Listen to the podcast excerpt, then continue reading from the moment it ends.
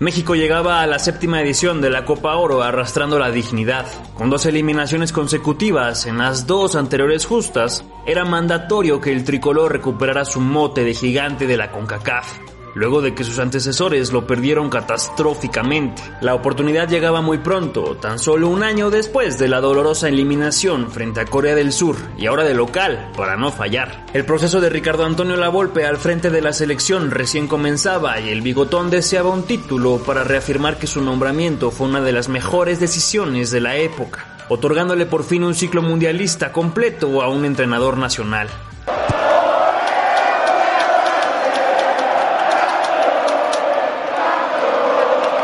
Por primera vez desde 1993, México compartía el honor de ser sede de la Copa Oro, mismo que no se ha repetido desde ese lejano 2003 y se ve complicado que vuelva debido a la poderosa infraestructura estadounidense. Serían 12 las selecciones participantes, con 10 de la zona y dos invitadas pertenecientes a la Conmebol, todos divididos en cuatro grupos de tres países cada uno. Los partidos de Grupo A se jugarían en el Estadio Azteca, que vería sobre su sagrado césped participar a México, Brasil y Honduras. En el sector B las naciones participantes eran Colombia, Jamaica y Guatemala, quienes se pelearían el pase en el Orange Bowl de Miami. En el C encontrábamos a Martinica, El Salvador y Estados Unidos, que aprovecharía su localía en el Gillette Stadium de Foxborough en Massachusetts. Costa Rica, Cuba y Canadá cerraron la plantilla en el grupo D, que compartiría sede con el anterior, sacrificando de manera sorprendente a California, ciudad favorita de este torneo. A diferencia de la Copa Oro 2002, México llegaba con muchos nombres potentes a la justa, entre los que destacaban Osvaldo Sánchez, Rafa Márquez, Luis Pérez, Pavel Pardo y Jared Borghetti. Todos ellos jugadores clave para la Volpe en el Mundial de 2006. El camino mexicano iniciaba tal como terminaría, enfrentándose a Brasil en el Azteca. La verde amarela arribaba a nuestro país con jugadores de renombre, por decir poco. Maicon, Kaká, Diego y Robinho eran las cartas fuertes con que buscaban ser los primeros foráneos en ganar el título de la CONCACAF. Se inauguraba la Copa el 13 de julio en el Coloso de Santa Úrsula, bajo un fuerte sol de mediodía. Primero el Chiques García lo intentaba de afuera, pero desviado. Maicon hacía de las suyas por la banda derecha y Diego probaba los reflejos de Osvaldo, quien alcanzaba a escupir. Robinho apenas tenía un mes como seleccionado de su país y todavía jugaba para Santos, pero su juventud venía acompañada de regates e intentonas que otra vez exigían a Sánchez. Osorio quería inquietar también a Gómez y de zurda la mandaba por encima del ángulo, en la última de la primera mitad. Al regresar Kaká se escapaba en un contraataque y San Osvaldo se barría fuera de su área, pero el árbitro señalaba que no había nada. Luego el mismo Ricardo y Sexon dos Santos enseñaba toda su calidad y mandaba al poste un exquisito globo que nació de su pie derecho. Sin embargo, el equipo azteca siguió con su buen trato de balón y Daniel Osorno le rompió la cintura a Maicon, para luego lanzar una diagonal hacia la infalible frente de Jared Borghetti, que anotó así su tanto número 16 de los 46 que alcanzaría con la casaca verde. La Volpe celebraba lanzando su cigarrillo al suelo y las gradas del Azteca se elevaban en una sola voz para festejar la primera victoria del campeonato, mientras los jugadores agradecían la entrega de los espectadores. Aunque el segundo y último encuentro de grupos no sería tan dichoso, definitivamente. Dos equipos en su entrada a la cancha para el partido de la Copa Oro 2003. Honduras, como siempre, era un hueso dificilísimo de roer, además de que el combinado jugaría ante unas tribunas semivacías, al disputarse el partido entre semana en un horario poco ventajoso para los aficionados capitalinos. Osvaldo Sánchez tomaba los tres primeros intentos centroamericanos que deseaban entrar al área a punta de pelotazos. Por momentos Honduras le dio toque a México, que bajaba a sus rivales a base de golpes. Ni los laterales ni los medios encontraban espacios y el primer tiempo ya era para los de azul. El Rambo quiso probar al portero mexicano, pero la mandaba por un lado. Los del bigotón intentaban robar pelotas, pero era desesperante que no podían ni tocarla. Álvarez sacó un tiro centro que recibió otra vez Sánchez antes del descanso. Honduras seguía como el mejor equipo sobre el campo y ganaba y ganaba todos los duelos individuales. Turcios lanzaba un centro y el portero de negro soltaba el balón, regalando un tiro de esquina, en donde tenía que lanzarse como felino para hacer un atajadón digno de su trayectoria. Después los catrachos tuvieron un contragolpe ideal, pero Suazo ya no supo cómo librarse de su marca y disparó directo al mono. Entonces el mismo delantero era derribado dentro del área, en lo que pudo marcarse como penalti. Pero el árbitro se hacía de la vista gorda. En la jugada inmediata Luis Pérez también se iba al suelo, pero no había nada. No pasaron ni 5 segundos y el mismo mediocampista se iba a embarrar al pasto. Aunque el nazareno ya no le aguantó los chistes y le sacó la amarilla. Pavel hizo su intentona en tiro libre y aunque la defensa se hizo un lío, al final supo cómo despejar, entre sonrisas. En los últimos suspiros, Carmona se elevó, pero le dio con la mollera y la mandó a la zona de fotógrafos. Aunque los hondureños sacaron un empate histórico de visitante, se quedaron a un gol de pasar de fase y se despedían del torneo. Ricardo Lavolpe sacudía a sus pupilos y ordenaba ponerse las pilas en el juego de cuartos de final, donde se topaban con Jamaica. Otra vez con poco público presente, los mexicanos cumplían con las expectativas ante los Reggae Boys, Cabrito Arellano ponía la pelota con un guante en la cabeza de Omar Bravo, que se tendía para marcar el primero y sumar puntos en su pelea por la titularidad en la delantera del tricolor. Chiquis García, que todavía no le avisaba a la Volpe que era novio de su hija Sabrina y que próximamente se convertiría en su suegro, aprovechaba el pésimo posicionamiento del guardameta y de zurda anotaba un potente gol. En el complemento los mexicanos hacían una faena dentro del área y después de varios toques de cascarita, Osorno la punteaba a la portería abandonada por un portero que demostraba las increíbles falencias de los equipos concacafquianos. Seis minutos después, Jared se aventaba hacia adelante para anotar uno de los remates más fáciles de toda su vida, después de ganarle la espalda a un central que ya soñaba con estar en Kingston y no jugando al fútbol. El último gol llegó a este mundo desde las agujetas bien amarradas de Juan Pablo Rodríguez, que le pegó al balón con una furia impresionante y la mandó a guardar pegadita al travesaño. Con este aplastante 5 por 0 sobre los jamaiquinos, México sellaba su pase a las semifinales del torneo. Costa Rica tampoco sería un problema, pero aún así la Volpe portaba su clásica corbata de dragones.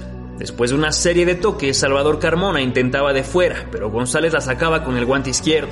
Rafita Márquez era vendado por un golpe y luego Briseño casi aniquila a su propio portero. Walter Centeno sacaba un zapatazo que se iba a estrellar al travesaño y espantaba a los mexicanos. Una vez más el desaprisa lo trataba, pero por fortuna no tenía tino. Fue ahí que Rafa mandó un centro muy malo. El guardameta midió y midió hasta que se dio cuenta que estaba dentro de su portería. Por suerte para los ticos tenían por ahí a un muchacho sub-17 de nombre Keylor Navas, que pronto llegaría a defender su valla con mucha jerarquía. Parks volvió a poner a trabajar a Osvaldo justo antes de que Rafa García cobrara otro tiro libre. El arquero era un chiste y le dejaba servidita la pelota al zorro del desierto, quien por supuesto no iba a fallar esa ocasión sobre el mojado césped del Azteca. Otra vez con tiros lejanos, los ticos se acercaban, pero Octavio Valdés hacía lo propio para no dejar de apretar. Fonseca se perdió de una buenísima oportunidad y Osvaldo se lucía. Con otro tiro infumable se terminaba la semifinal, con algunos pasajes grises, pero en general bien. México llegaba otra vez a jugar la gran final de la Copa Oro. El rival, Brasil, tampoco la pasó mal para llegar al juego definitivo. Primero acabó con Honduras, Maicon le pegaba de tres dedos y el balón pasaba entre siete jugadores centroamericanos y un portero que solo giró la cabeza. El número 10 le hacía los honores a su camiseta y de pecho bajaba la esférica, para entonces ponerlo dentro de las redes. Todavía los catrachos dieron poquita pelea y en los últimos instantes consiguieron un penal salido del sombrero del árbitro que quería ser mago. El Rambo de León cobró ajustado, pero suficiente para detener el marcador en un 2 a 1 a favor de la Canariña, que se fue encima del colegiado como si los hubieran eliminado del Mundial. Ya en cuartos de final se encontraron con su compañera de confederación, Colombia. Kaká abría el marcador con un golazo exquisito, tan lleno de esa elegancia de clase mundial que Farid Mondragón no alcanzó ni a rozar. Pero por si fuera poco, en el segundo tiempo condujo la pelota con sus 21 años de edad y tras dejar pensando a sus rivales se inventó un gol mágico apenas justo para despedirse del Sao Paulo y marcharse a hacer historia en el Milan. Al igual que en 1996 y 1998, a Estados Unidos le tocaba a Brasil en semifinales, y aunque darían una muy buena batalla, no les alcanzaría para avanzar. Empezaron con fuerza, disparando cruzado al minuto 11. Robinho se aproximaba con peligro, pero se la sacaban muy bien. Maicon realizó una gran pared y luego remató potente, pero Casey Keller contuvo. Después Baptista chutaba, pero otra vez el experimentado portero le decía que no. La segunda parte arrancaba con lo mismo, aunque ahora el protagonista era Diego. Donovan le daba muy feo y luego Kaká quiso incrementar su lista de golazos, pero esta vez no pudo. Robinho se topaba con la misma pared y a Kaká se le barrían en urgencia, pero sin falta. Brasil anotaba el suyo, pero se anulaba por fuera de juego. Al 61 Adriano regalaba una falta y Claudio Reina mandaba un centro de crack que el central Boca Negra picó perfectamente y ahora sí subió al marcador. Pocos instantes después, Keller confirmaba otra gran actuación en Copa Oro con su espectacular atajada ante el remate de Baptista. Los valientes gringos querían incrementar su ventaja, pero no pudieron. Brasil nunca se rindió y después de un buen recorte y otra parada más de Casey, Kaká empataba el partido a pocos segundos del final, con lo que las cosas se definirían en tiempos extra. En una jugada lamentable, la defensiva estadounidense se hacía bolas y le dejaba el balón a Diego, que tiraba y Corey Gibbs gritaba cambio para meter la mano y atajar. Claramente se le olvidó que no estaba en la reta del barrio y Carlos Batres lo echó, además de señalar el penal. El mismo Diego rompía la de gajos engañando a Keller para terminar el juego con gol de oro y celebrar con mucha intensidad el pase a la final. El 27 de julio de 2003, México le abrió las puertas de su casa más imponente a los campeones del mundo, que mandaban a la cancha a sus mejores hombres. Con tremendo sol cenital, la Volpe tenía que lucir sus lentes oscuros y otra supersticiosa corbata, por supuesto. El calor y la altura parecían afectar no solo a la visita, sino también a la selección mexicana. Ninguno de los dos podía ser peligro en los primeros minutos, hasta que de pronto Gómez salió a despejar un balón que le cayó al Chiquis. Este devolvió a Jared, que hacía temblar un poquito a los brasileños antes de que Pérez la mandara lejos. Como siempre entre estos dos, el juego se calentó por una entrada de Almeida sobre el Tavo Valdés, pero no hubo consecuencias. Esas que sí llegaron por el codazo de Baptista en la cara del de Atlacomulco. En un contragolpe Kaká nos deleitaba con otra más de primer mundo, pero no pudo concretar, sobre todo por el achique de Osvaldo, mientras un pique pasado de peso se paseaba en las tribunas. Al 22 Lucho Pérez arribó hasta el área, aunque su punterazo no llegó a buen puerto. El cabrito hizo una genial y la mandó al travesaño ante la calmada supervisión de su técnico. Kaká se volvió a comer a Pelé y se llevó a uno, a dos y a tres, pero ya no pudo con la excelente salida de Sánchez. García ejecutaba su disparo y la defensa expulsaba. México comenzó un periodo de varios minutos con amplio dominio, tanto que provocó que Brasil le pegara el balón como si jugara en la CONCACAF. Sin embargo, el tricolor no hizo daño y se fueron a descansar. Al retorno el cabrito recibió una falta que obviamente cobraría Pavel Pardo. Con su educadísima pierna derecha la mandó al ángulo, pero Gómez se lució para los fotógrafos. Ricardo Osorio, gran puntal de la Volpe en todo su proceso, sacó un potente remate, pero el efecto la mandó por un costado.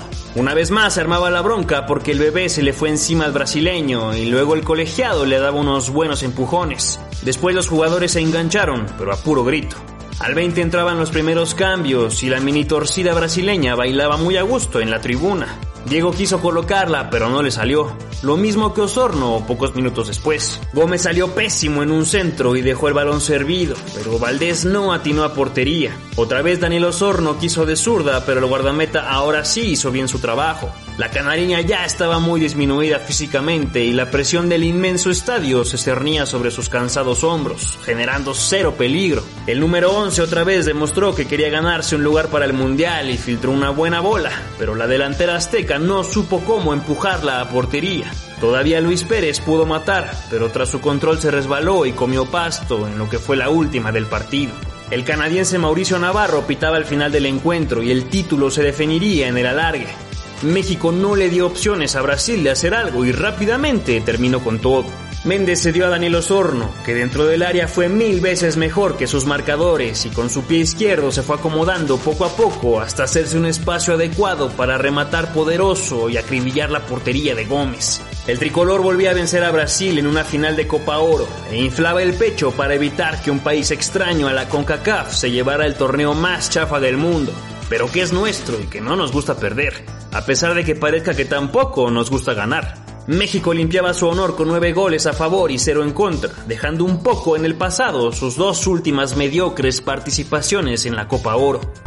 Estoy muy contento porque ahora la gente nos apoyó, ganamos, le ganamos a Brasil, partidazo, estoy muy feliz. Levantaba entonces su cuarto título de este nuevo formato que ya cumplía 12 años, y aunque todo indicaba que el equipo de la Volpe estaba como para repetir el campeonato en la siguiente edición, las cosas no saldrían nada bien. Pero esa es otra historia de leyendas del fútbol mexicano. ¿Por qué crees que existe esa cierta paternidad que tiene México sobre Brasil en finales? ¿Crees que la selección de la Volpe ha sido de las mejores de la historia? Déjamelo saber en tus comentarios. Si te gustó el video, date una vuelta por nuestra lista de reproducción de todas las copas oro de la historia, en donde repasamos cada uno de los torneos de la CONCACAF y podemos ver una radiografía de nuestra selección en los últimos 30 años. Y si todavía no te suscribes, anímate a darle clic al botón, así no te pierdes de ninguna leyenda del fútbol mexicano.